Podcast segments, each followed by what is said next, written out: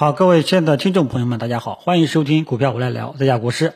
本节目所有观点仅供参考。好，那么本周的第一个交易日了，我们大盘指数呢整体有点偏弱啊，全天啊在点点半之前呢是一个单边下跌啊，但是最后呢还是出现了一个小反抽啊，收复了一部分的跌幅，最终呢我们几个大盘指数收出了一个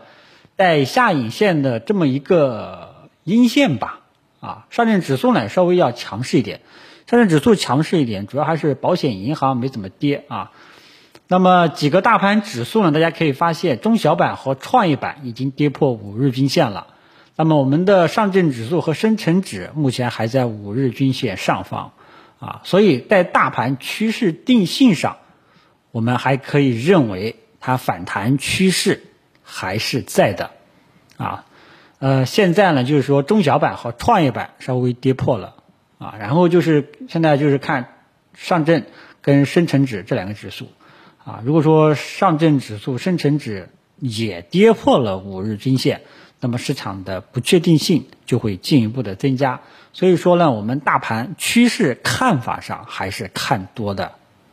啊，明白吧？还是看反弹的，但是。这几天大家相信能够亲身的体会到，我的操作不再像以前那么容易了。很有可能我早上买，下午就跌了；昨天买了，今天呢一开始赚钱，但后面呢又赚不到钱了。所以这个就叫做操作难度增加啊！指数一旦陷入这种这种。对吧？很纠结式的这种状态的背景下呢，你的操作难度就很加，就会加大，你的这个盈利的潜力呢就没有以前那么理想了，对吧？所以指数呢，我们是依然是看反弹的，只是说实在话，已经开始有一点纠结了啊。像中小板、创业板呢，都跌破五日均线了，不确定性了在慢慢慢慢的增加，但是这种不确定性可不可以接受呢？目前来讲还可以接受。啊，指数呢，我们明天还要再看看上证指数和深成指五日均线的表现。如果说明天上证和深成指五日均线还能够获得明显的一个支撑啊，我们还是有看头的啊，所以看法上还是维持继续看反弹。好，那么操作如何呢？首先，我们跟大家说一下，像这个呃科技股。啊，科技股呢，很多人都在做。那么科技股呢，我上周五就已经给大家提示了，你可以考虑去减仓了，因为科技股连续两次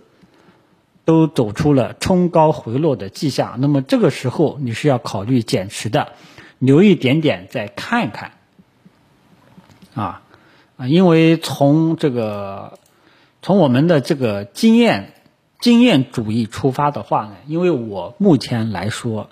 呃，把科技股的这个上涨还是定义为反弹。那么在反弹的道路上，一旦出现横向的小阳小阴线，这种就是反弹乏力的迹象，往往是要考虑减持的。此时你不太适合在新开仓了。像中午呢，今天中午又提示了，像此时呢，你。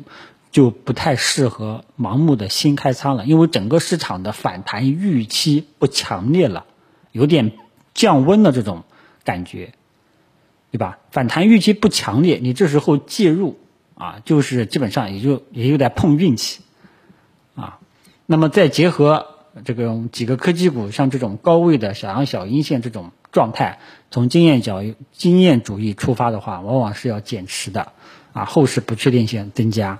啊，老仓呢，你还可以已经持有的，你可以继续持有，都是可以没问题的。搞不好呢，还有盼头。毕竟咱们还有两个指数还在五日均线上方，趋势还是看反弹的。我们几个科技类的代表型指数，像苹果、啊芯片、五 G、国产软件等等，像这几个代表性的科技股的一些指数。它至少目前来说还在五日均线上方，只是这几天的走势过于纠结，操作难度加大，赚钱效应不像前面前几个前两个交易日这么来的这个容易，就这种一种状态啊，说明什么呢？说明多空双方这个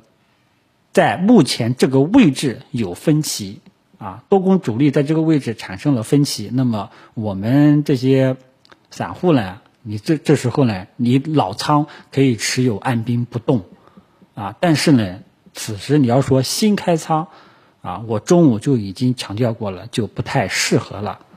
啊，尤其是在大盘反弹预期不是很明朗的这种背景下，啊，你最好呢是多看少动，可以老仓。就已经持有的仓位可以按兵不动再看一看，但是新开仓暂时呢就不太好说了，好吧？所以这几天呢最大的问题是什么呢？就是我赚钱效应不再像前面几个交易日那么好了啊。那么这个时候呢，大家摸不着头脑啊，这个是啥意思呢？老是上午涨下午跌啊，老是冲高回落啊，说明什么呢？说明多空在。多空主力在这个位置呢产生分歧了，啊，那这个时候呢你就不要乱动就 OK 了，好吧？所以没有，呃，呃，所以这个你要说多担心啊，暂时还谈不上，但是你要多一份警惕之心，因为此时涨跌的概率都在百分之五十。那么我们炒股，如果说你的概率没有达到百分之七八十以上，你最好就不要去介入，因为本身市场就是一个风险性的投资。啊，有的人呢，就是对股市、对风险投资市场缺乏足够的敬畏之心。如果说你没有这种敬畏之心的话呢，这个你肯定早晚还是要栽跟头的啊。好吧，我们要做就要做这种把握度比较高的啊。有句话叫做“宁愿这个踏空都不愿做错”啊，这就是看你的个人选择了啊。好吧，所以整体上呢。像科技股也好，大盘也好，反弹趋势都是在的，只是，呃，这段时间有一点反弹乏力的迹象。那么面对这种反弹乏力的迹象，你就要多看少动了。这个老仓可以继续持有，按兵不动，再看看情况，啊，好吧，就基本上就是，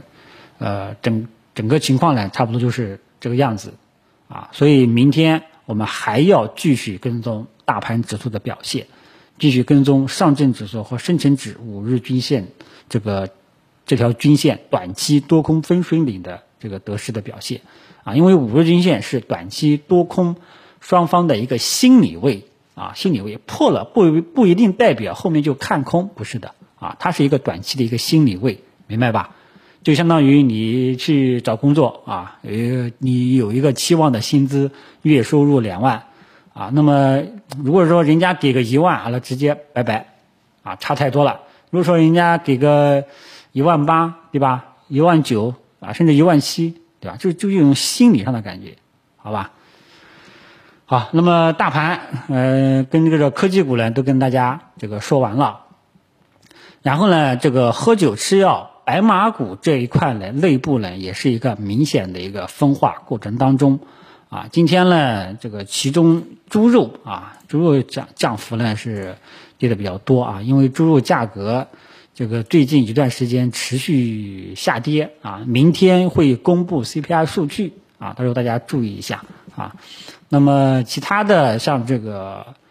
呃喝酒吃药、医疗医药这一块呢，基本上都是在一个调整的过程当中。那么调整的过程当中呢，大家没有必要去害怕啊。好人票啊，什么叫做好人票？有一个有一位粉丝说的非常好，就是这些核心资产，A 股的核心资产，优质的权重蓝筹白马，你买入了之后只会赔时间，不会赔钱。说这句话的人基本上是理解了，对这些股票是有充分的理解。什么理解什么叫做中长线思路了啊？这两天还是有很多人问我，我持有的这个，呃，这个我买的这个医疗医药被套了啊，这些好人票被套了怎么办？我买的家电赚钱了，要不要抛啊？那么这些问题呢，我都没有回答。呃，如果说你觉得呃害怕的话呢，害怕利润回吐也好，害怕被套也好。那说明这种策略呢不适合你，你我你要不要问我了？问了我也不会回答，说明你不不理解中长线，不理解中长线策略的话，不理解这些核心资产标的的话呢，那你就等右侧信号啊，等牛市来了再做，或者说等什么其他的这个右侧信号出现了，你再进来去做，好吧？那有的朋友连次新股是什么都不知道，那么对于这种小白，我肯定是要劝退你的。啊，我在一八年还是一九年，甚至下过一个结论，我说没有牛市，大家都可以把软件卸载掉，啊，把行情软件卸载掉，把交易软件卸载掉，啊，知道吧？